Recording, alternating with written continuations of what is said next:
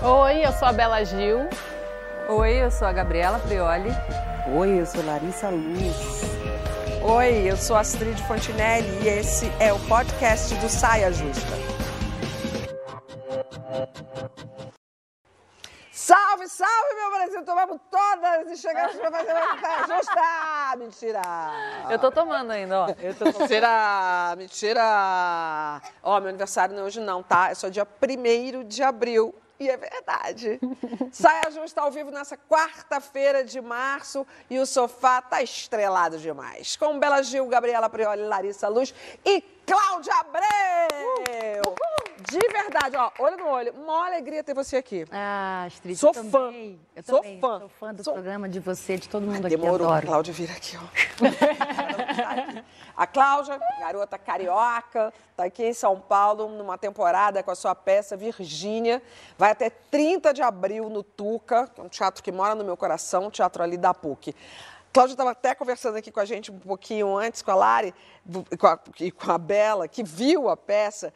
Você atua nesse monólogo, mas eu vou ousar afirmar, mais legal ainda, você é a autora desse texto. Sou. Acho que para você é difícil, assim, como mãe da coisa, falar o que, que é melhor e nem eu quero te falar, eh, te colocar nessa, nessa, nessa saia justa. Mas eu quero que você conte aí essa sua ligação com a escritora Virginia Woolf, uma, a inglesa Virginia Woolf, que te fez elaborar esse texto. É, na verdade, eu já conheci a Virgínia porque eu tinha feito Orlando com a Bia Lessa quando eu tinha 18 anos. E depois tinha perdido totalmente o contato com a obra dela. E passei a ler de uns tempos para cá, de uns cinco anos para cá, porque eu estava interessada em fluxos de consciência no tempo. Queria escrever sobre isso. E aí minha professora de literatura falou, então você tem que ler Virginia Woolf, porque ela é mestra nisso. Aí eu fui ler e fiquei absolutamente encantada, assim, né? Você lê também numa, numa outra etapa da sua vida, Sim. você tem uma outra qualidade, né? De, de Não, entendimento. quando você leu, você não era mãe. A gente vai chegar nesse assunto Exatamente. ainda. E pula para ler. É, e, e com mais recursos para entender e, e- e também querendo entender aquela estrutura literária dela. E aí eu fui ficando tão apaixonada e identificada pela sensibilidade dela que eu passei a pesquisar sobre ela. E li as biografias, as memórias, diários. Eu falei, não, então eu vou escrever sobre a Virginia Woolf, porque eu achei a vida dela extraordinária, como ela superou problemas pessoais, que não foram poucos, e ainda assim fez uma obra brilhante. E achei que a gente está sempre à procura de uma boa personagem, né? E eu queria escrever uma peça para fazer. Então eu pensei, nada melhor do que escrever sobre a própria Virgínia e interpretar Virgínia, né? O que, que você viu no palco, Bela? Ai, gente, foi assim, eu tô até agora maravilhada, assim, você arrasa, eu acho que não só a sua interpretação, mas tudo, assim, é, tá tudo muito lindo, seu jogo de corpo, a sua dança, você tá, tipo, muito à vontade, você tá realmente muito Virgínia, assim, é, é espetacular. E tem uma coisa que, não vou dar spoiler da peça, mas que você fala depois, que me emocionou muito, assim, eu me identifiquei bastante, ri, chorei durante a peça, mas quando você diz, né, termina é, a peça e fala que a Virgínia foi né, proibida, ela não podia ir para a escola e que com a peça agora no teatro da PUC ela está numa universidade. Isso Ah, que me legal. fez cair aos prantos, Me assim. toquei disso, porque ela foi impedida de frequentar a escola simplesmente porque- ela era mulher. Na época dela, não podia frequentar, ela só podia estudar o básico em casa.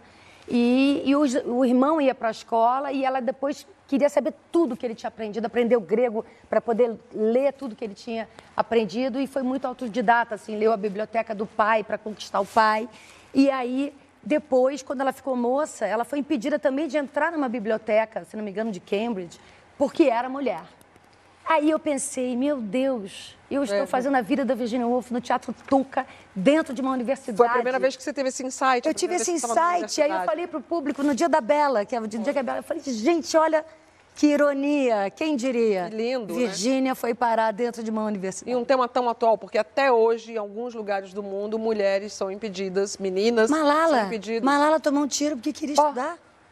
Ou seja, é, é, a condição feminina não mudou tanto em 100 anos. Pois é. Acho- Pode? Claro que pode. Eu vi um pó. Gabi. Eu vi um pó. Não, é porque a Cláudia estava falando e, e eu tô com o livro da Virgínia aqui e eu tenho um trecho grifado que ela fala de- desse momento. Obviamente ela não está descrevendo a vida dela, mas ela diz: Devo tê-la aberto, pois no mesmo instante a porta da biblioteca surgiu como um anjo da guarda barrando o caminho ao balançar uma beca negra em vez de asas brancas, um senhor podero- pesaroso, grisalho, gentil, que em voz baixa, fazendo um gesto para que eu me afastasse, lamentou, dizendo que as damas só podiam entrar na biblioteca se estivessem acompanhadas de um professor da faculdade ou munidas de uma carta de apresentação.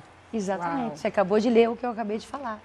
E aí, quando eu falei, quando eu pensei, a gente teve esse convite de voltar para São Paulo e- e no Tuca, e aí, de repente, me deu essa, é- é- essa, esse insight de falar: meu Deus, a gente está contando a vida da Virgínia dentro de uma universidade. Que simbólico. Forte, forte. Foi forte. emocionante. Nossa, foi muito emocionante. lindo isso. É. Vem cá, entre tantas as facetas da Virginia Woolf, tem a Virginia Amiga, que valorizou e escreveu sobre as mulheres que passaram pela vida dela. Inclusive, a peça da Cacau passa também por esse aspecto. Amizade entre mulheres é tudo de bom. Estou afirmando com prazer isso. Esse nosso conforto de estar com amigas, de estar com ah, pares nossos, essa cumplicidade que a gente tem no olhar. Eu vivo isso, mas é explicado pela ciência.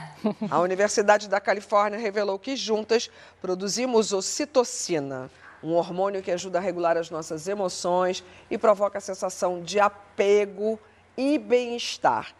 Gabriela vai explicar um pouco melhor essa pesquisa. Tem uma coisa interessante que, quando eu estava ouvindo você falando, é, não é só sobre a nossa nosso apoio umas às outras, né? É sobre a nossa aliança. Porque quando a gente fala, pô, Virginia não, não podia ir na universidade, a gente está falando de união entre as mulheres, a gente está falando de estratégia política também, assim, sabe?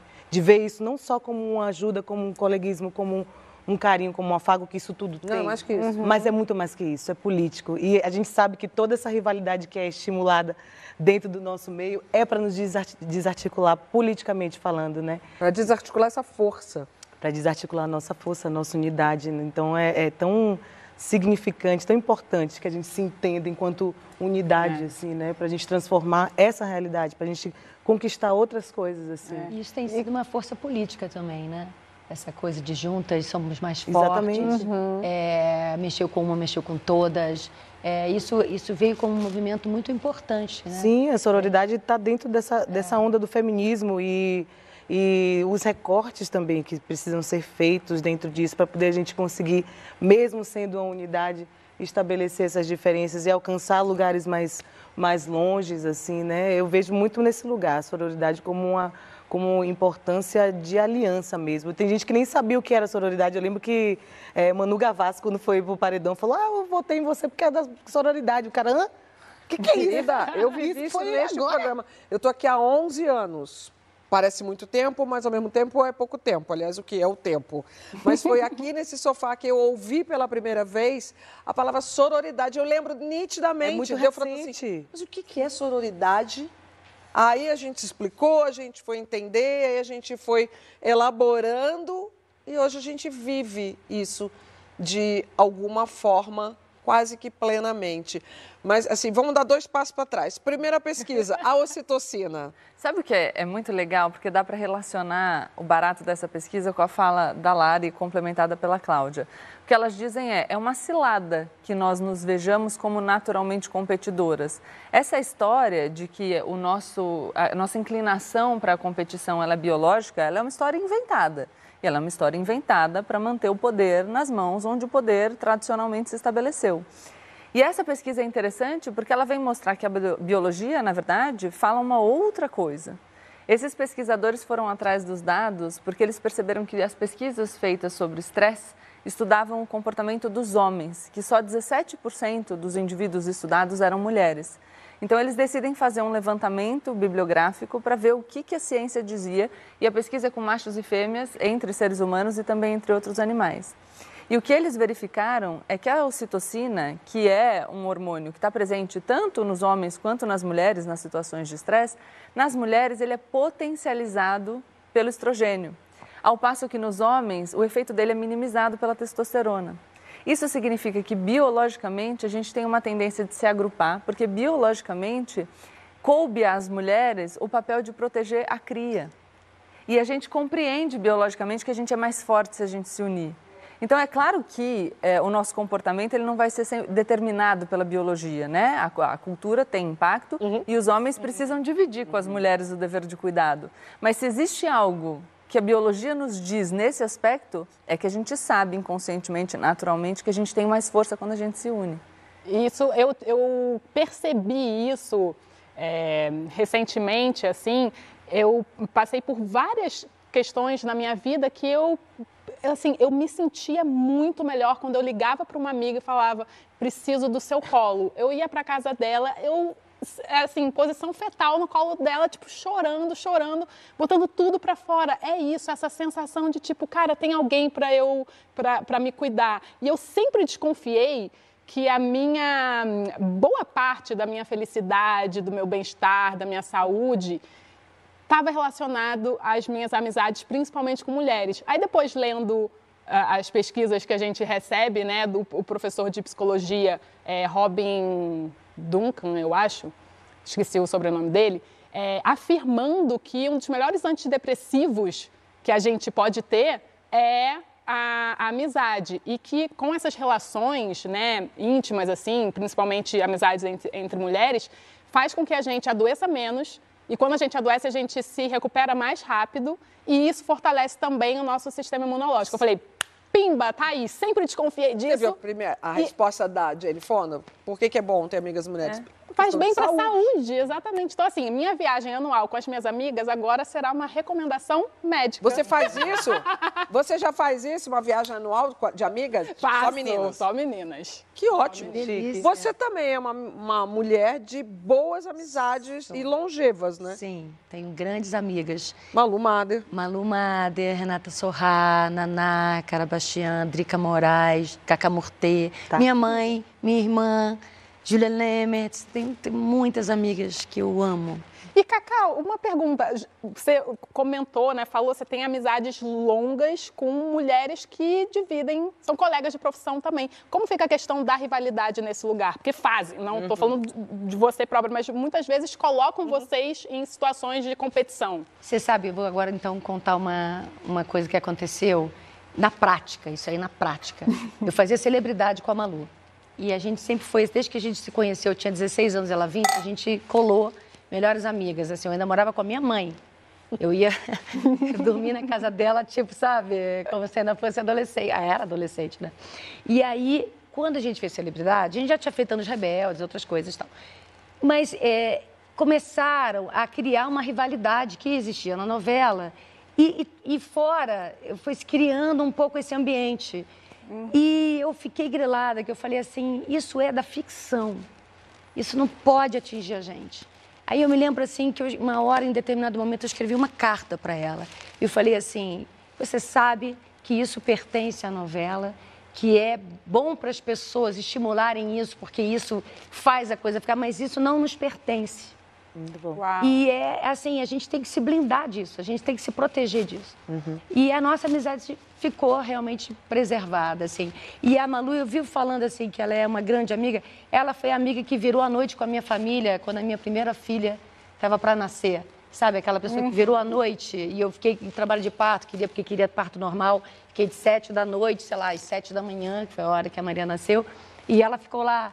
Aí depois de dia já ficou a Naná, sabe? Era uma rede de amigas, uhum. assim. É, e todas elas são madrinhas, Renata, Nadá, minha prima Paty também é muito minha amiga, é, todas madrinhas e, e Malu. Eu tive muito filho para poder. É, pra, é, pra falar agora. Pra poder dar conta das isso amigas. Isso me veio à cabeça, tá? Ah, por isso que eu tenho tanto filho. Pra chamar minhas amigas todas para serem comadres. Quem tem um amigo tem tudo. O único defeito de muita mulher junta é que quando a gente vê por uma questão biológica, todas menstruam junto. Acho que esse é o único Nossa, defeito. Verdade. Não é? Total. Vocês também são de muitas amizades? Larissa é a mais fechada de nós quatro aqui hoje em dia. Você tem amigas mulheres, daquelas que você pode contar? Tenho. Tenho boas amigas, poucas e boas. Mas que vieram com o tempo? Sim, sim, vieram com o tempo. Eu acho que é isso. No meio artístico a gente tem muito é. isso. Fui me identificando muito, assim, com essa história. Tem a competição. Na música de, tem muita. Na, na música, música tem muito, assim. É, você é, vê na, música, na baiana, música baiana, então, pois fia. é, daí que você vem. estimulam, né? Às vezes não é, não parte de com você. Com certeza não parte de você. Né? Assim, é, eles, as pessoas criam um negócio, quando você vê, se você acreditar nesse personagem, você entrou Porque isso vende, né, também. Não só a sociedade patriarcal se alimenta disso, né? Vai diminuindo nosso poder, nossa força, não, como a gente certamente falou. Certamente vem Isso vende, vem de fofoca, vem de treta, tudo é treta. Fulana chegou e aí ofuscou não sei quem, aí vê a outra aí.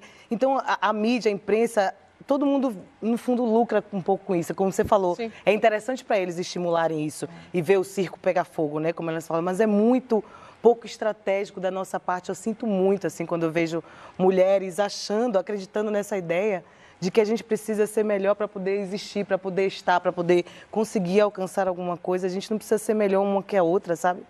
A gente tem, cada um na sua individualidade tem tanto poder, tanta forma de existir, tanta forma de, de ser, assim. Principalmente nós, assim, as mulheres pretas, que parece que só dá para ter uma naquele lugar, né? Não dá para ter duas, não dá para ter três. Então, fica assim, instaura um clima de competição, assim, completamente nocivo que é muito pouco estratégico, muito, muito nocivo a nossa, a nossa progressão assim, Mas nessa que luta. Quando você espaço. vê, você está caindo nela. Com certeza. Ah, então, isso que eu, eu, gosto muito da, da fala da Lari, e é interessante porque quando a gente fala de rivalidade feminina, um contra-argumento que costuma surgir com frequência é: ah, não, mas espera, na minha experiência pessoal, eu vejo as mulheres como mais competitivas mesmo. Mulher geralmente está lá puxando o tapete de outra mulher. E eu é, nem refuto completamente esse argumento, porque de fato a nossa experiência mostra isso para a gente, porque nós fomos educadas assim. Uhum. Mas acho que esse é o ponto da discussão. Nós não competimos umas com as outras porque o natural é que nós nos comportemos dessa maneira. A gente compete umas com as outras porque nós fomos ensinados que os lugares para as mulheres, principalmente para as mulheres pretas, são escassos e que, portanto, a gente tem que se digladiar. Só que esse é um erro estratégico, porque se a gente reproduz esse comportamento, a gente está fortalecendo quem nos oprime, a lógica que nos oprime. Então, o que a gente precisa, né? exato, é fazer o inverso. Então, os lugares são escassos, ok. Então, a gente vai ocupar e vai abrir caminhos para que venham mais mulheres e não permanecer alimentando algo que não nos favorece. Mas já é uma evolução, você não acha? Assim, a total. gente se dá conta disso? Total, né? total, imensa. É, é, eu Super. sinto que a gente teve, assim, uma uma, uma clareza assim, nos últimos tempos de como Sim. se colocar, né? Assim. Sim. Sim. Sobretudo nesses ambientes de trabalho, onde a gente cada vez mais foi precisando estar mais unidas, mais atentas, como rede protetiva de uma das é, outras. É, Aí eu acho que foi o, o nosso. Sabe, pulo do gato. O, o, pulo do gato. Deu aquela. aquela, Deu aquela uma evolução mesmo. Acho que houve essa, esse entendimento de que isso é a era... da hashtag, entender, é, entender fortes, que nosso né? poder é muito maior quando, a gente, quando as nossas vozes se somam, né? Sim. A gente já está na, na merda, é os menores salários, feminicídio em alta. Tipo, se a gente não se juntar para poder mudar essa realidade, como é que vai ser, entendeu? É a única estratégia possível, assim. É Vem cá, preciso botar mais uma pessoa na roda. Tipo, tô apaixonada por ela. Aliás, não, é, não, não foi desse final de semana, não. Estou falando da apresentadora Kênia Sade, que brilhou na cobertura do Lola Palusa essa semana, que também veio pegar uma amizade com a gente. Fala, Kênia!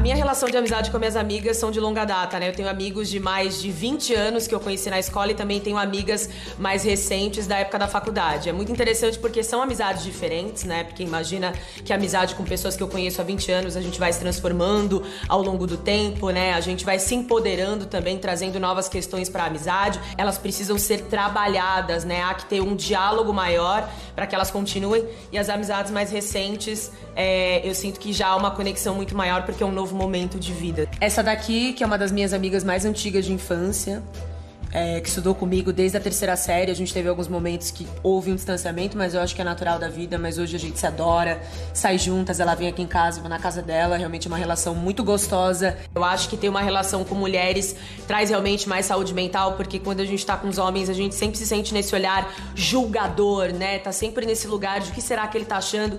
E eu acho que com uma mulher é muito diferente. E tem ali um respeito muito maior, tem um acolhimento. Tem também foto das minhas amigas de quando eu morei fora, grupo de mulheres mulheres que me ajudaram muito. Né, quando eu tava passando por um momento de solidão, morando sozinha num país que eu não conhecia, e elas me deram toda a força que eu precisava.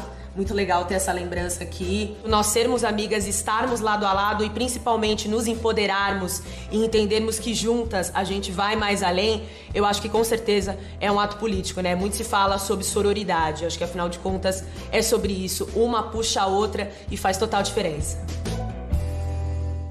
Ó, eu adoro essa, é essas meninas do Multishow. Ela é maravilhosa e você vê que tem uma amizade entre elas. É uma torcendo para a outra, ela dividindo a apresentação com a Ana Clara é, do Lola Palusa. Foi é sensacional, de, é gostoso de ver, é leve de ver, é divertido de ver. E eu, como uma velha senhora da televisão, Kênia, tu vai longe, viu, menina? Vai, tá aí. Sade, sabe por que o nome é Sade? É realmente em homenagem a Sade Adu. Porque o pai era muito fã da Xadedo. Ah, gostei mais ainda. Agora está na hora do contraponto. Um contrapontinho aqui. Como é que fica a empatia e essa sororidade que a gente está fazendo, na verdade, uma ode a ela, quando a gente discorda ou sente que tem uma atitude tóxica vindo de outra mulher? Vamos lá, convidada. Eu, assim, se a pessoa valer muito a pena, se eu achar que vale a pena é, me desgastar para tentar fazer uma, um, fazê-la entender que ela não está sendo legal ou tentar chegar num acordo aonde que eu errei também para ela ter essa atitude o que uhum. qual foi o descompasso tudo bem. Agora quando eu sinto que a pessoa assim não está numa boa vibe eu me afasto. Eu também. Bel eu acho que não é sine qua non é eu me afasto. Eu, eu, eu já tenho mais tempo a perder com é com, eu com gente fazer um contraponto sobre a sororidade, falando sobre isso, né? Sobre a gente não ser um grupo só, né? Que envolve mulheres e todas somos um grupo de mulheres. Não somos um grupo só, a gente vai discordar.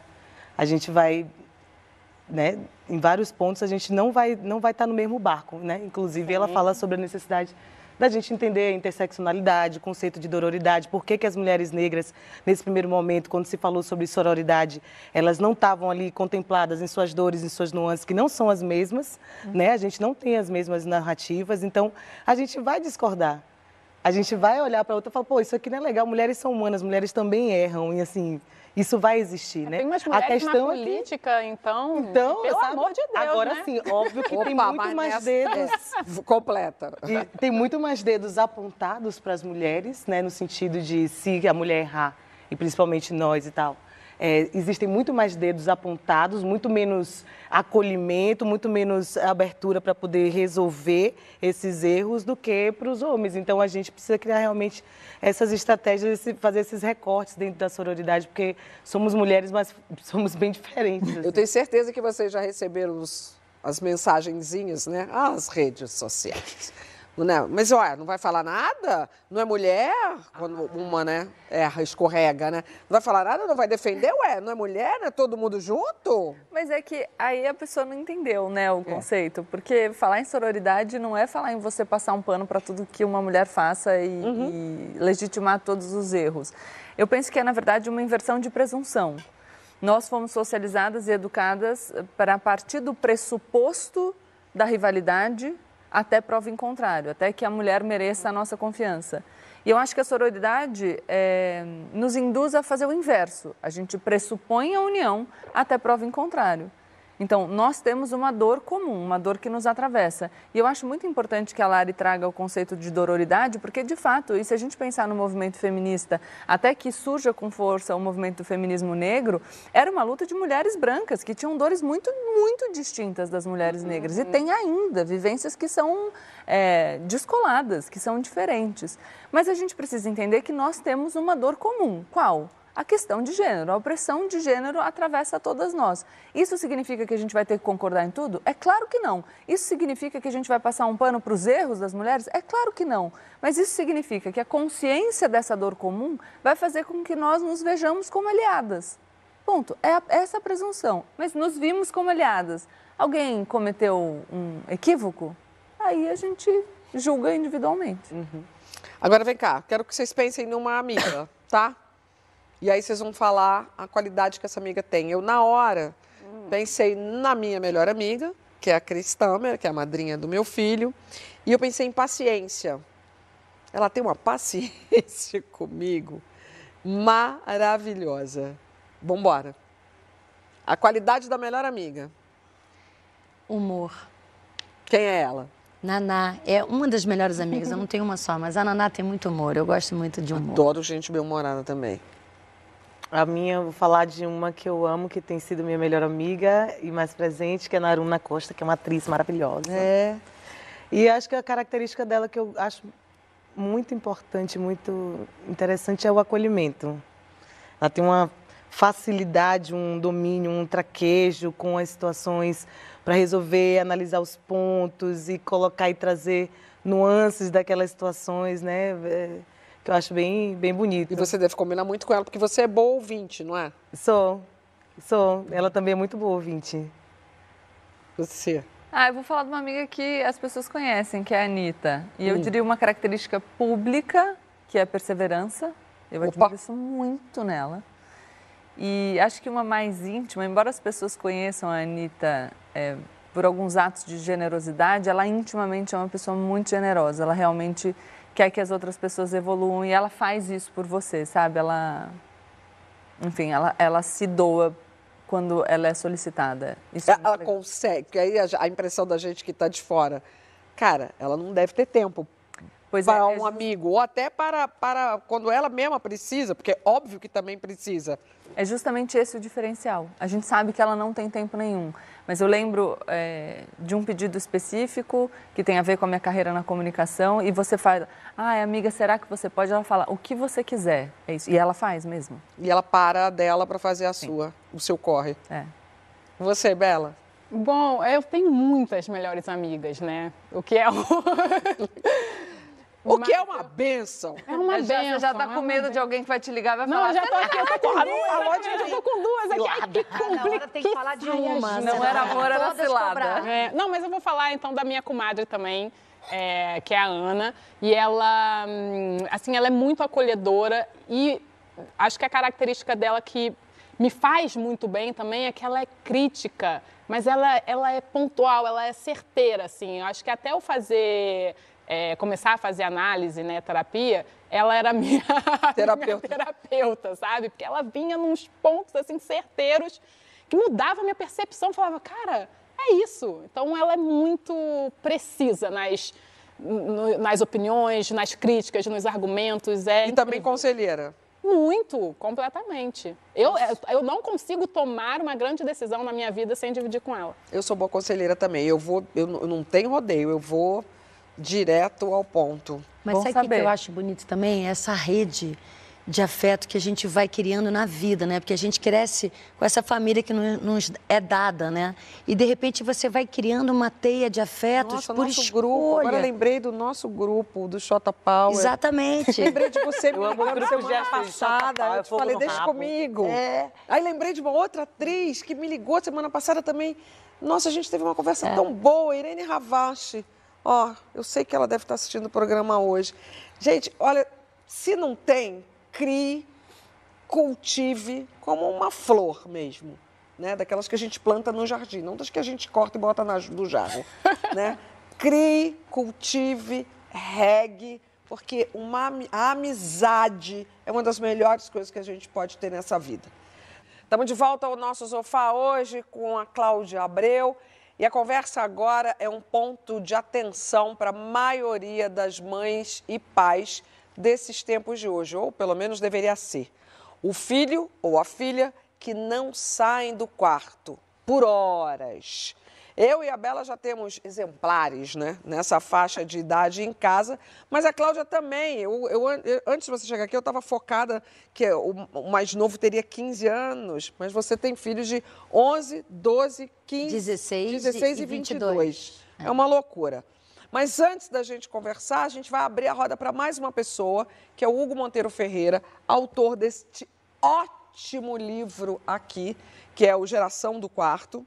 Ele é especializado na área da saúde mental e emocional de crianças e adolescentes. Vamos primeiro ouvir ele.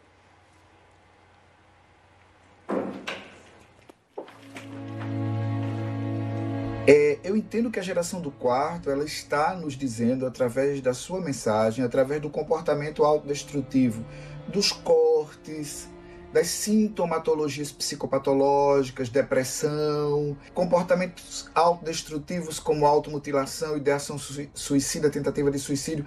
Eu entendo que ela está nos dizendo textualmente: as coisas não vão bem. No primeiro momento, que é muito comum na adolescência, eu fico no quarto para me encontrar, para me perceber, para me para viver experiências que são particulares, que são necessárias até para a minha constituição como sujeito.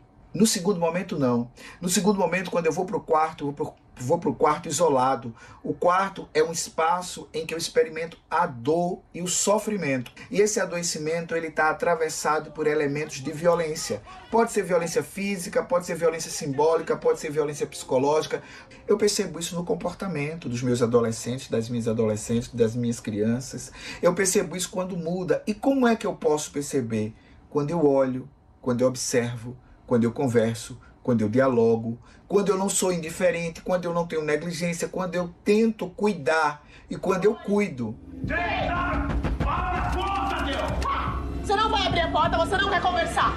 Então chega, tá? Isso aí não, não tem mais laptop. Pronto, acabou. Tá confiscado. Você não quer conversar, então não tem laptop. A experiência do quarto já é muito dolorida para meninos e meninas. Então ele eles precisam, elas precisam de que as famílias, as escolas tenham muito cuidado com a escuta, muito cuidado com a fala, uma escuta acolhedora, uma escuta sem comparação, sem julgamento, sem sentenciamento, uma escuta que diga: olha, eu estou aqui ao teu lado, eu quero pegar na tua mão, eu quero caminhar junto para ver se a gente consegue melhorar. O quarto não é um local para você retirar o seu filho e a sua filha.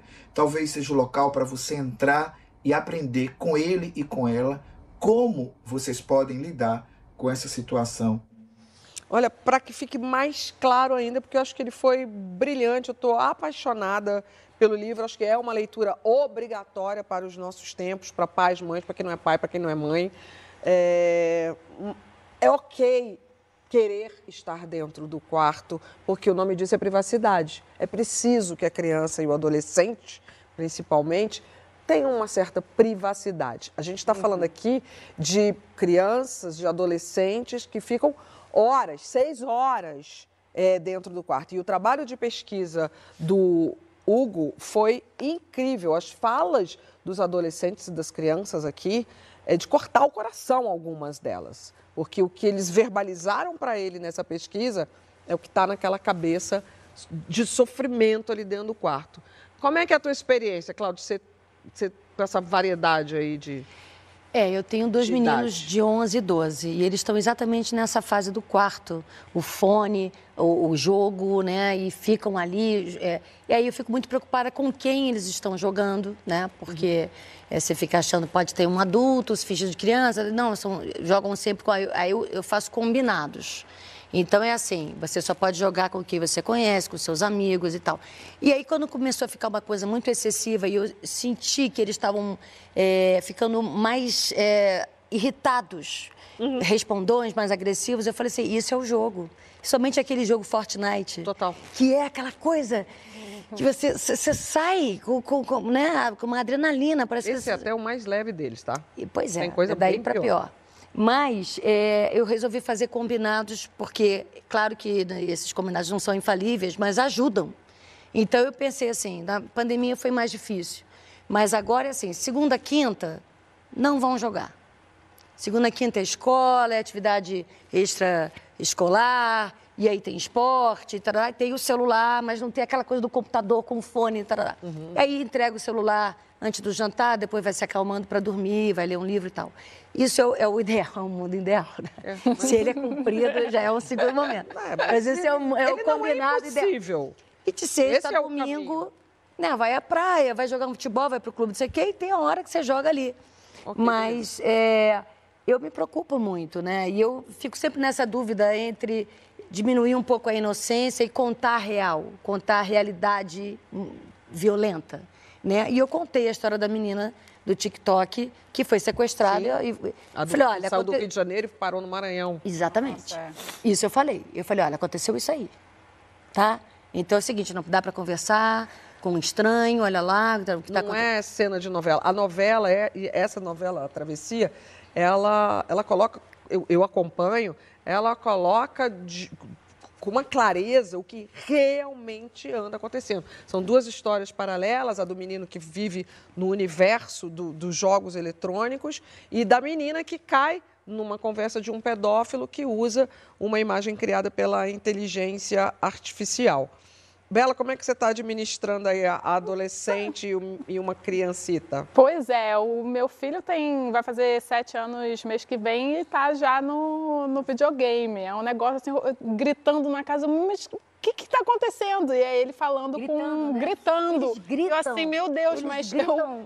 É, né, Porque é um jogo violento e eles querem. E eles ficam é, um provocando o outro, o outro jogador. Exatamente, é muito, muito estranho. Então eu muito também louca. tenho, assim, eu tento fazer uma, tem três aspectos que que eu penso assim para a educação que eu dou para eles, que é a questão do espaço. Eu acho que o espaço no sentido de liberdade, eu acho muito importante assim, ter- eles terem o espaço, o momento deles, obviamente nada excessivo. Quando eu vejo É. se tiver, né, há mais do que tanto tempo sozinho no quarto, Vou verificar, mas eu acho que é, é importante a questão do espaço, da individua- individualidade de cada um, principalmente agora para a Flor, que é, que é adolescente. A questão também do limite, que eu vejo no sentido de cuidado, criança precisa de, de limite, porque ela se sente olhada, zelada, cuidada, né? Porque eu acho que uma coisa que, que o Hugo fala é a questão da indiferença. A indiferença eu acho que é uma das piores coisas para a criança. Então a gente tem que, em, em algum momento, a gente tem que impor um limite, porque a criança vai, se, vai sentir, poxa, ela está é olhando amor. para mim. É amor, exatamente. E também a questão da hum, é, hum, o cuidado, a, a liberdade e a- o diálogo. O diálogo eu acho muito importante e eu vejo isso, uma, uma das coisas que a maternidade me trouxe foi o diálogo, principalmente a escuta sem julgamento. É a questão da gente Exatamente. escutar sem julgar, e isso o Nino me ensinou, porque até hoje ele fala assim, mãe, eu vou te fazer uma pergunta, mas só fala sim ou não. Eu não quero ouvir o resto. tipo assim, ele quer só entender se tipo, ele pode ou não pode, mas não me venha com sermão. E eu, e, por exemplo, um, exe- um exemplo que ele sempre fala é, antes de dormir, ele fala que está com fome. E eu sei que ele fala que está com fome para poder ficar mais tempo acordado. Eu falo, Nino, não, porque isso, isso e aquilo. E hoje em dia ele já fala, não, só fala se eu posso ou não posso comer, só fala sim ou não. Ele não e eu acho é, legítimo isso, porque assim, a hora do ser, da bronca é a hora da bronca, mas ele só quer naquele momento é, uma, uma resposta minha sem julgar, objetiva, sem julgar o, o pedido dele. Acho que antes do sermão, Entendeu? a gente tem que ter as conversas. Então, acho que uma dica básica, acho que aqui a gente tem que fazer muitas dicas também. A parada das refeições. Eu entendo que tem a grande maioria de pais e mães estão nos corres do trabalho. Tem uns horários completamente diferentes dos nossos. Mas as refeições, que seja o café da manhã, que seja um jantar, é, é preciso estar junto, porque ali é naquela conversa que todo mundo vai se conhecer. Inclusive, você tem que se apresentar para eles também. Eles têm também que saber dos nossos corres, das nossas angústias Mas e eu tristezas. acho que a hora de dormir ainda é Também. muito importante, porque é uma hora de Amava a hora de dormir. É, é uma hora de intimidade É. e que tá todo mundo cansado, as, as armas, sabe, as, as suas armas, as armas da criança, você deita ali do lado, aí você fica perguntando e você acaba sabendo de muitas coisas, exatamente por esse momento de intimidade e de cansaço, né, onde você não está, né, né, Só que você naquela tem que estar ali coisa- 100%, porque eu conheço muita gente que vai para esse momento aí, Louco ou no sair. momento da mesa, louco com... Com o celular na mão. E celular quando eu vi Cláudia falando e quando eu vi Bela falando, me veio uma palavra que é que resume muito que é negociação mesmo, né? Assim, é uma negociação. O tempo todo. O tempo Sim. inteiro, assim, é muito importante que, que aconteça. Eu vi Steve Jobs no, na entrevista do New York Times, ele falou que ele negociava, ele não deixa os- a- o- as crianças usarem o computador e celular assim de Esses forma caras são os primeiros que não deixam, E a né? maioria deles. Eles então, bem assim, eles sabem do mal criaram. que causa. Eles bem sabem do mal que causa, assim. Então, acho que, que essa negociação, essa escuta, esse, esse diálogo me parece bem imprescindível, assim. Quando eu, eu fui um adolescente que eu era completamente rua. Eu queria... Eu fui insuportável, tá? Eu fui um adolescente, assim... desesperadoramente insuportável. Essa é a fala da sua mãe? É, é tô falando por ela aqui. Mas de rua. Mas que eu queria é ir pra geração, rua, eu então sou de uma eu- geração de rua. É, e acho que ela tinha medo, minha mãe tinha medo das coisas que estavam fora na minha geração, na minha época. Acho que esse era um medo que era recorrente. Do que, que ia acontecer se eu fosse para um show, se eu fosse não sei o quê, se eu estivesse livre na rua, para onde é que eu ia, o que, que o povo ia falar, o que, que o povo ia fazer, os meninos, não sei o quê. E agora acho que rola um medo do que está dentro, né? Do que está dentro das máquinas. Mais ou menos. A Gabi falou uma coisa interessante, que na verdade o medo o medo está do lado de fora. É, eu, eu, eu acho que para a gente entender e, e conseguir dar a mão para quem está dentro do quarto, a gente precisa pensar na vulnerabilidade de quem está fora, então dos pais. É, pega na mão do seu filho, escuta sem julgar, seja um ponto de apoio durante as refeições, na hora de dormir, no momento que vocês estão ali, se dedica, tenta estar concentrado.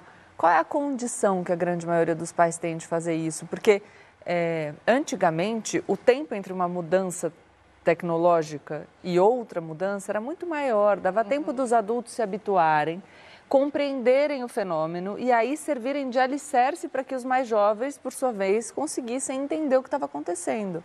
A gente tem dito com razão, porque tem pesquisas é, amedrontadoras sobre a saúde mental de adolescentes. A gente tem falado que, que a curva da saúde mental tem caído vertiginosamente entre os adolescentes, mas os adultos estão bem?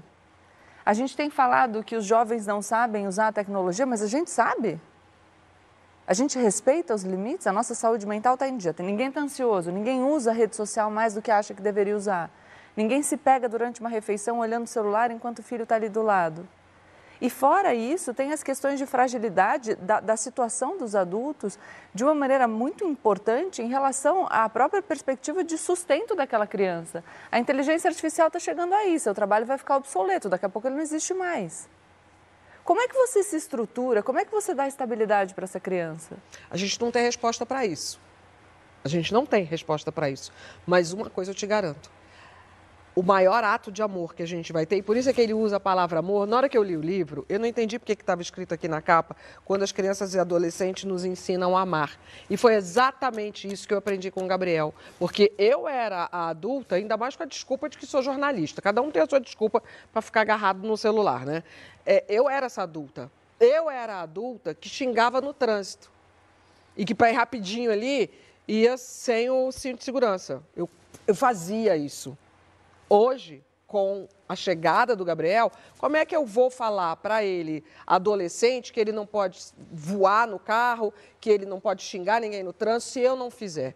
Então, eu me esforcei para eu poder educar meu filho por exemplo. Uhum. Por isso é que eu acho tão importante estar junto à mesa, claro. estar junto é, na hora de dormir, enfim, para conversar. E buscar a gente ajuda, ter né? tempo para conversar. É. Que se dane o tempo que você leva é, do, no trabalho. E arruma um tempo para o seu filho. E, é busca ajuda se for o caso. Impressionante como isso faz a diferença. Porque o que eu penso é, se você se percebe sem estrutura, e, e eu acho que o mundo impacta de maneira diferente pessoas em situações diferentes. Se você se perceber perdendo o controle, não tem problema perder o controle. Você é pai, teu filho está dentro do quarto, você não sabe como conversar. Você está fora de si, você não se entende, você não entende o mundo, você está se sentindo pressionado. Peça ajuda. Sim. Ninguém nasce sabendo ser pai e mãe. Tá rápido mesmo, tá difícil mesmo, tá todo mundo pressionado. A gente faz o melhor Ó, que a gente pode, não tem novo, vergonha em pedir Você ajuda. conseguiu ler um pouco do livro? É fascinante esse livro. É. É muito triste em alguns momentos, mas eu acho que se, se a pessoa está nesse lugar que você agora descreveu muito bem, porque eu, eu, eu vejo pela novela, eu, eu, por uma felicidade, ou pelo menos não verbalizado, eu não tenho os amigos dos, fi, dos meus filhos vivendo essa situação extrema. Mas Pelo menos não verbalizam, né? É. Eu sei que tem muita gente que está trancado lá dentro do quarto, mas não verbalizam. Então, aí eu volto para o livro, pede socorro por esse livro. Você percebe? Eles falam, outras mães te pedem ajuda? Para falar o que você está fazendo, como é que é, se os filhos ficam muito no quarto. Não, mas eu acho que isso é, uma, é um mal que está Pois é, acontecendo. Mas a gente precisa verbalizar. É. É que É, eu a acho gente que precisa falta. falar mais mesmo. É uma questão de, eh, estrutural também, no sentido de que, quando a Gabi falou, a pessoa ela tem que saber que ela está precisando de ajuda, mas muitas vezes ela fica com medo do julgamento. Porque se ela falar assim, Sim. o meu filho quebrou o pé, estou levando ele para o hospital, eu vou, não vou para o trabalho hoje. Beleza, a sociedade, o chefe, vai aceitar de uma maneira. Agora, se ele falar, é, eu preciso de dois dias de licença porque eu preciso ficar com meu filho, eu preciso conversar com meu filho, eu preciso. Quando é uma questão mental, da saúde mental, ninguém. É sempre um tabu. É sempre um Saúde- tabu. saúde falar, ah, tá mental E o com- tabu Mental é um começa, acho que na gente É. também, de Então, reconhecer. de esse reconhecer- então, eu acho importante a gente reconhecer que a saúde mental ela é tão ou até mais importante, né, que a, que a saúde física, porque a saúde física, eu acho que a gente está mais Mais visível. é mais visível. Então, assim, uma. Ah, preciso cuidar da criança porque está doente é uma coisa. Doente fisicamente é uma coisa, mas preciso cuidar da criança porque ela está deprimida, porque ela não sai do quarto, porque. As pessoas não compreendem, não te dão o mesmo apoio, não têm a mesma empatia, não é a mesma coisa. Então a gente sofre para isso, para a gente chegar nesse lugar de pedir ajuda para ajudar os nossos filhos mentalmente, é, é muito difícil. A fala da Bela com a conversa da Astrid e da Cláudia. A Bela, a gente aqui falando, lê o livro. A gente tem uma pesquisa realizada com mais de 3 mil adolescentes. Os relatos são estarrecedores, muito tristes. Alguma mãe já, te já conversou com você sobre essa coisa de? Não. A gente não fala sobre o assunto, como se nada tivesse acontecendo. Está acontecendo, está aqui, ó. Está acontecendo, é pesquisa, tem dado, objetivo. Não, todo mundo Vamos sabe o que está falar, acontecendo. gente. Aí que você Fala. olha, não é na minha casa. Não, até fala, mas não fala com essa Verdade. verdade, né? E, e também eu acho que existe uma dificuldade também de você reconhecer que você tem dificuldades na educação, né? Porque todo mundo quer ser a, a, A a melhor, super é. mulher, né? Aquela que dá conta de tudo, que trabalha e que é boa mãe e que naná. e- Então, assim, para você chegar para a mãe de um amigo e falar, olha, É. o que está acontecendo Sim. e tal, né? Você tem que ter um, Acontece um nível ali. também? É, um, É. De, de É um humildade tabu também, meio, né? é um De- tabu maior. Sim. é, e de intimidade também para abordar, e, porque talvez não seja sua amiga para isso, a mãe de um amigo, né? Sim. Não tenha tanta intimidade É. para você abrir uma situação, né? Então, Ai, mas a gente está junto no Exato. mesmo barco, né? Então, mas a Então- gente foi socializada para competir, a gente falou no primeiro bloco. E a gente Exatamente. compete também no exercício do maternar.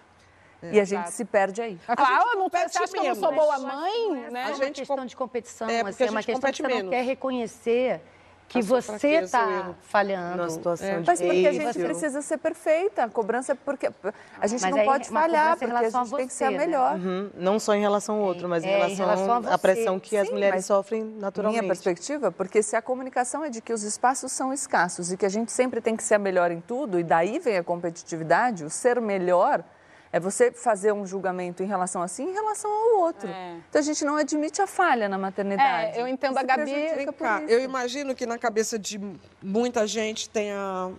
Na hora que a gente está com esse assunto, a gente está elaborando, é, falar sobre esse assunto já há algumas semanas, mas é, a gente foi meio que atropelado, todos nós fomos atropelados, porque nesse momento é impossível a gente não falar desse assunto sem pensar nos atentados horríveis causados por adolescentes em pelo menos duas escolas aqui no Brasil essa semana. Em São Paulo, foram seis vítimas atacadas por um aluno. A professora Elizabeth Tenreiro não resistiu aos ferimentos e faleceu. E aí fica aqui toda a nossa solidariedade aos familiares dessa professora, que tudo que a gente ouviu falar sobre ela era uma mulher maravilhosa, cumprindo uma missão de educar aos 71 anos de idade por pura vontade, sem nenhuma necessidade financeira de fazer mais isso. Aí no dia seguinte, no Rio de Janeiro, um menor foi apreendido ao tentar atacar alguns colegas. Mas o que, que esses acontecimentos têm a ver com a geração do quarto? Aí, de novo, a gente vai pedir a ajuda para o Hugo. Todas as minhas pesquisas apontam que desde o ataque de Columbine até o ataque que nós tivemos agora em Aracruz, todas as pessoas que atacaram tinham o perfil da geração do quarto. Ou seja, são pessoas atravessadas pela violência. São pessoas que aprendem a gramática da violência. São pessoas que perpetuam e reproduzem a violência, agora intensificadas com as redes sociais digitais. intensificadas com a dificuldade enorme de diálogo com o Estado, com as escolas, com a família. Então, a geração do quarto, infelizmente, é matriz também dos ataques.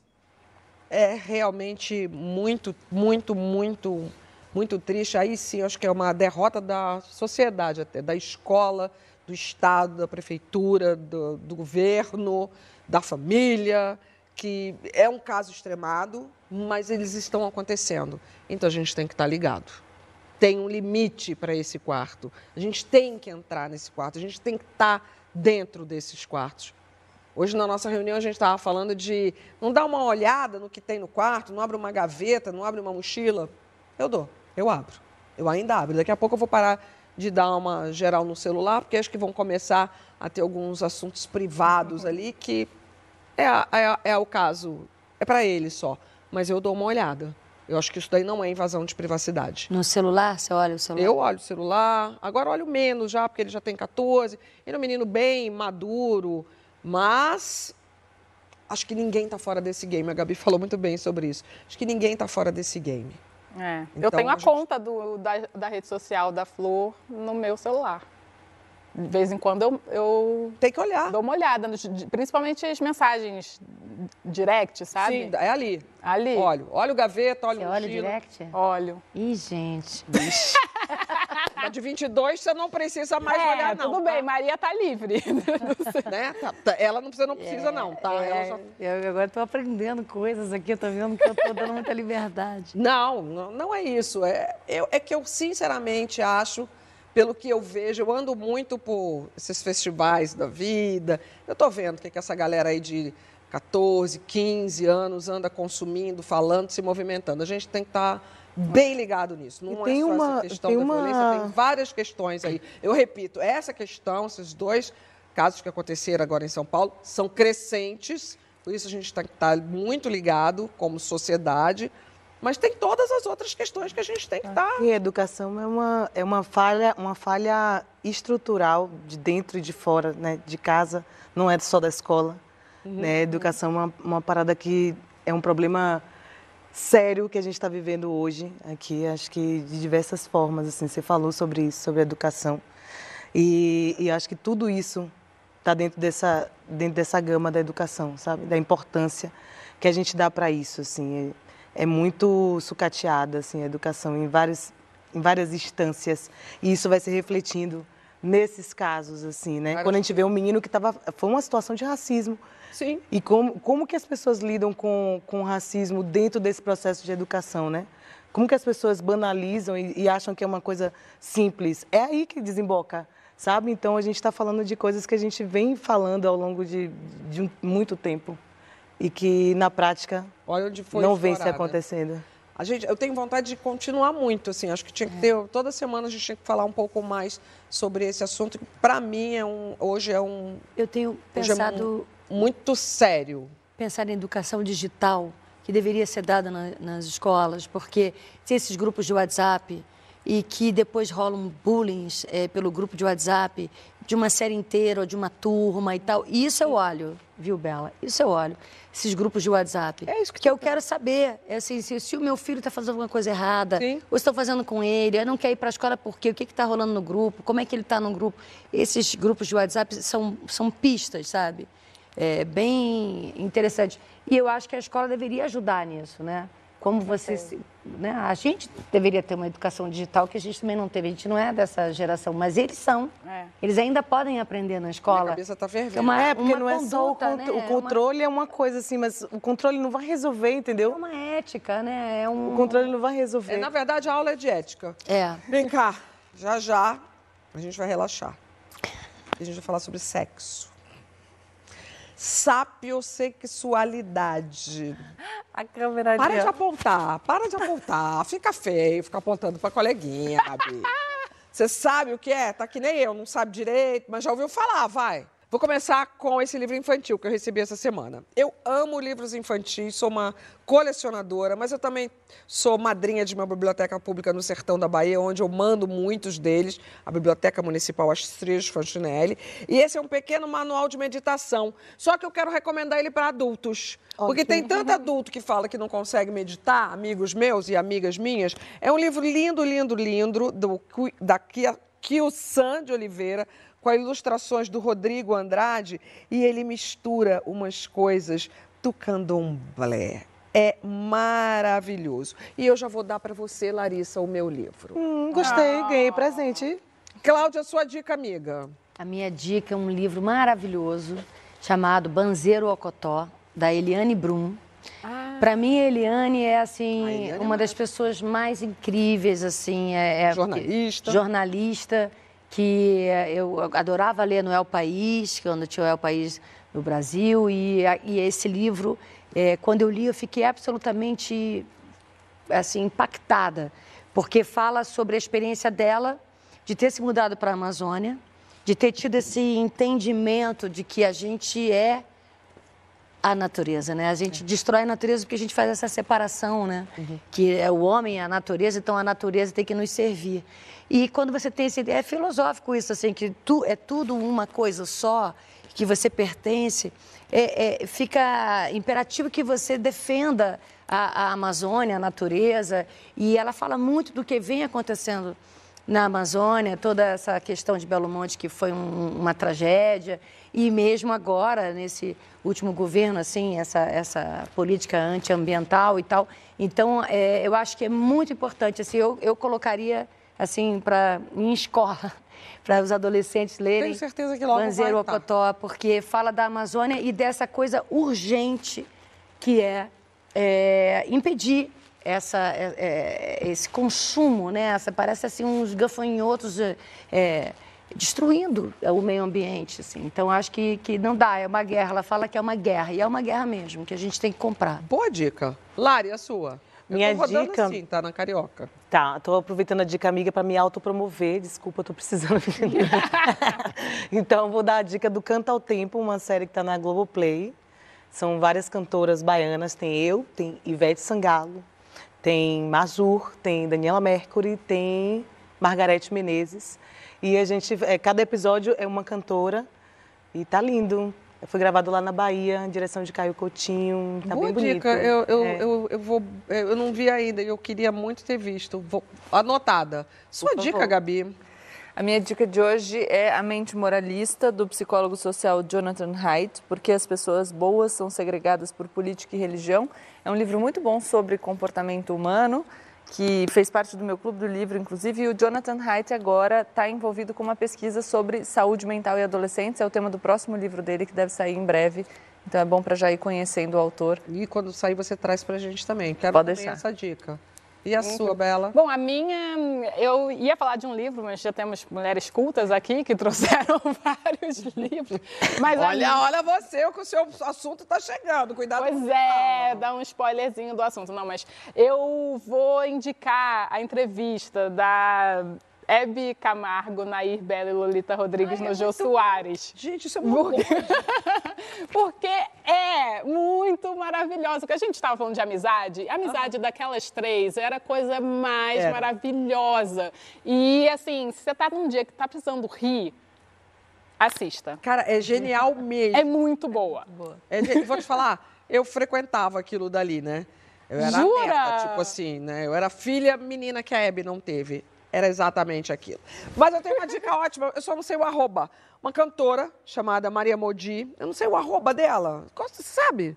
O arrobinha do Instagram? Arroba Maria Modi, só que é com dois Ds, porque já tinha... Olha o som dela, olha o som dela.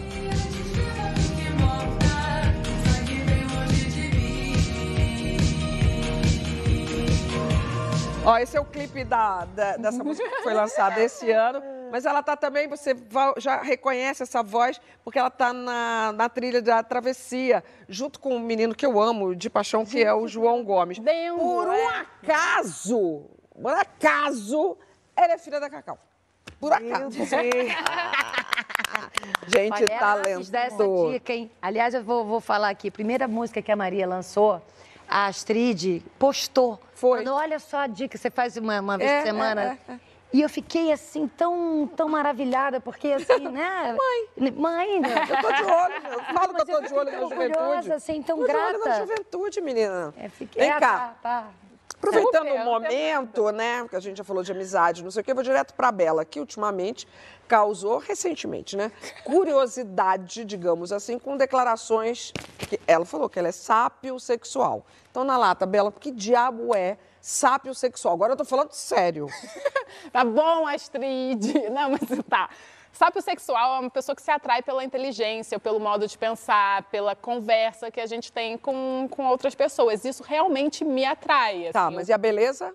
A beleza tem o seu lugar, mas não é muito importante pra mim. É tá? secundário. É secundário. Tipo assim, um relacionamento, Hum, pra mim, só se sustenta se tem uma boa conversa. Tá. Entendeu? Tudo certo. Sexo Não, é importante? tá- É, mas não sustenta uma relação. Por exemplo, eu tô na, na festa. Tá lá na festa, aniversário da Anitta. Pá!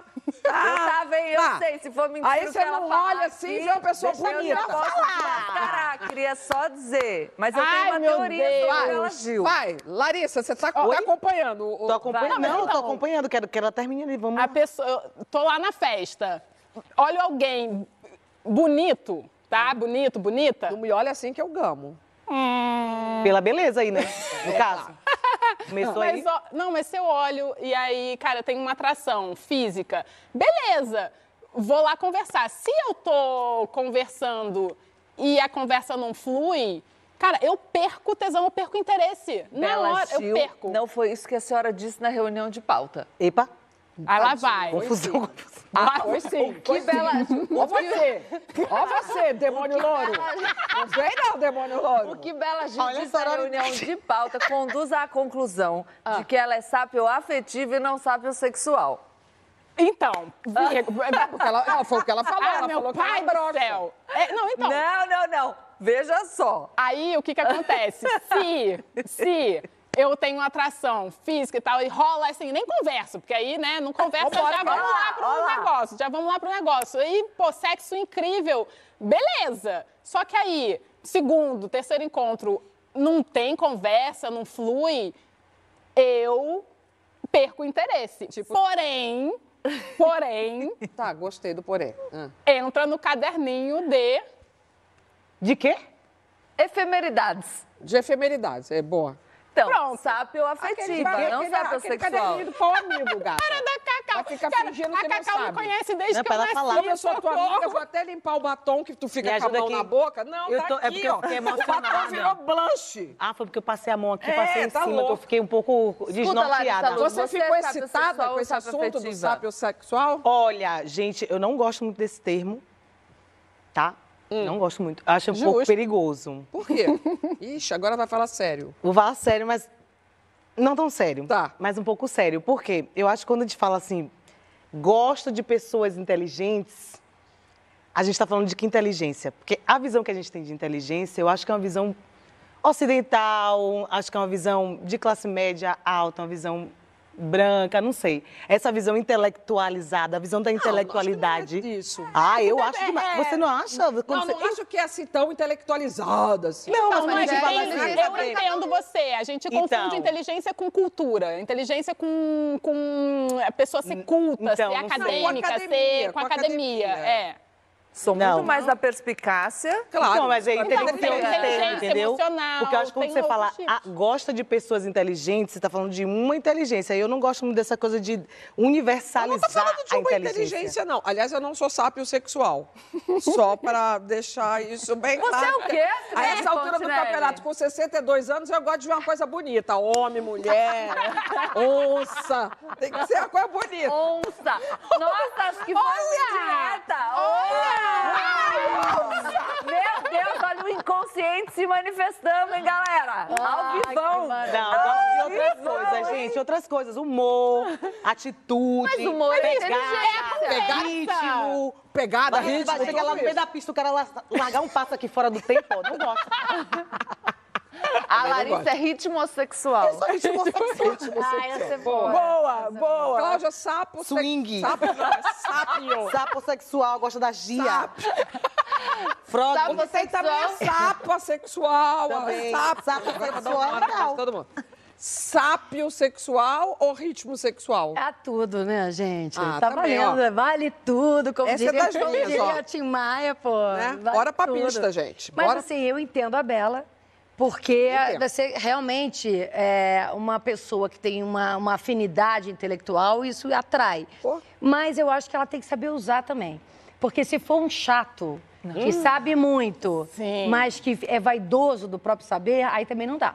Orelha de ele tem que livro. ser- porque não é só o que ele fala, é como ele fala, né? Exato. Se ele fala com humor, se ele fala com charme e tal. E se for bonito, a gente está aceitando. Óbvio. Aí é o plus. Aí é Mas eu acho lucro. que eu prefiro até o charme do que a beleza. Eu acho que o charme vem muito nisso, assim, de, de não se levar muito Sabe a sério. coisa? Eu ia falar isso, uma coisa É. bem importante pra mim, o humor. É. Só tem que ser bem Tem. Tem que ser um bem-humorado e tem que ser, assim, não, não, não tem que se levar muito a sério, Entendeu? sabe? Borogodó. Então, o cara que é muito inteligente, mas se você mas Larissa- percebe que ele tá Cacau, tava tem ainda bem, sabe? O- Ah, tá, tudo, o- né? tem uma coisa que você bota na, na peça que eu acho muito maravilhosa, que a Virgínia, essa fala dela, que é, poxa, por que, que eu não me casei com meu amigo fulano, que é gay? É. Porque a nossa convivência é maravilhosa e aí cada um que cuidasse da sua vida. Exatamente. Falei, gente, Seria mais feliz se Seria mais casado com um feliz. amigo gay. não é? Eu Mas o entendo, eu entendo. Eu também. Não, essa parte também É, entendo. eu entendo. Você tá fazendo o demônio louro? Ah. KKK, KKK, apontando o dedinho, mas até agora não falou nada. É, não tá falando. É. Sápio sexual ou ritmo sexual? Ah, DJ. É DJ. Ela é Não, DJ. mas, mas eu gosto do. Eu sou sapiosexual, mas num- uma inteligência mais voltada para a prática. Eu, sou, eu não gosto do academicismo. Então, essa intelectualidade encastelada me causa repulsa. Mas uma inteligência prática, bem aplicada, raciocínio bom. Mas show. é que você já tem, né, Imagina Gabi? Gabi no Você é date. uma Faz pessoa um teste rápido. Você tá me paquerando, Bela Gil? Ó, ó, ó. Gente, outro no ao Ei, vivo. Você no date. Fazer um teste Não, rápido porque com você é uma de mulher casada. É. Tá bom? Não, se fosse. Não, no mas aqui tudo em teoria, né? É, Tudo em isso. teoria, claro, eu falei Não é tudo que ela em falou, teoria. você tá dando em cima de mim. Eu falei, Eu ela não que quer. Fica, ela cara, não você é muito inteligente, tarará, tarará. Ficou não com ciúme de mim? não? O que aconteceu aqui? Vem cá. Nada, nada. Várias conversas paralelas. Eu, hein? Infelizmente, o programa de hoje acabou. Ah, que pena. Então, Agora quer rolar alguma né? coisa? Opa! A gente, a gente pode tomar um vinho continuar. As minhas amigas. Ó, olha, chamando pra tomar um vinho. Tá esquentando. As minhas amigas agora entrou- entraram na SAP, porque tudo aqui é sápio, né? Tudo, tudo cabeçuda, né? Vocês sabem que a gente é, né? Mas a gente lida com isso com muito bom humor também. As sápios sensuelens aqui vão se recolher para o desejo do vinho, porque a senhora não vai tomar vinho em lugar nenhum, porque eu tô com sono. né? É hora de tentar dormir, porque amanhã é mais um dia. Então, o Saia de hoje acabou. Você vai ficar agora com o episódio de Muro, Negro Muro. Maravilhoso, eu vi o da semana passada da Zezé Mota, incrível.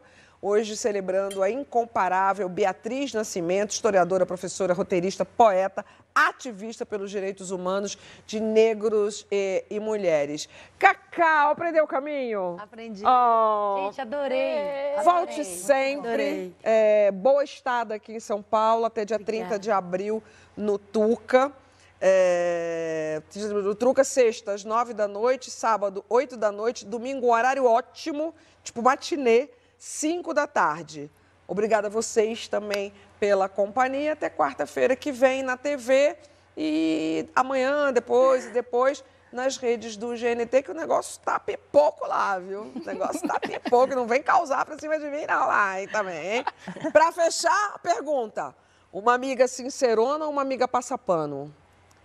Depende do contexto. Não, eu gosto de sincera, porque aí já fica logo, já dá real. Não, passapano ninguém.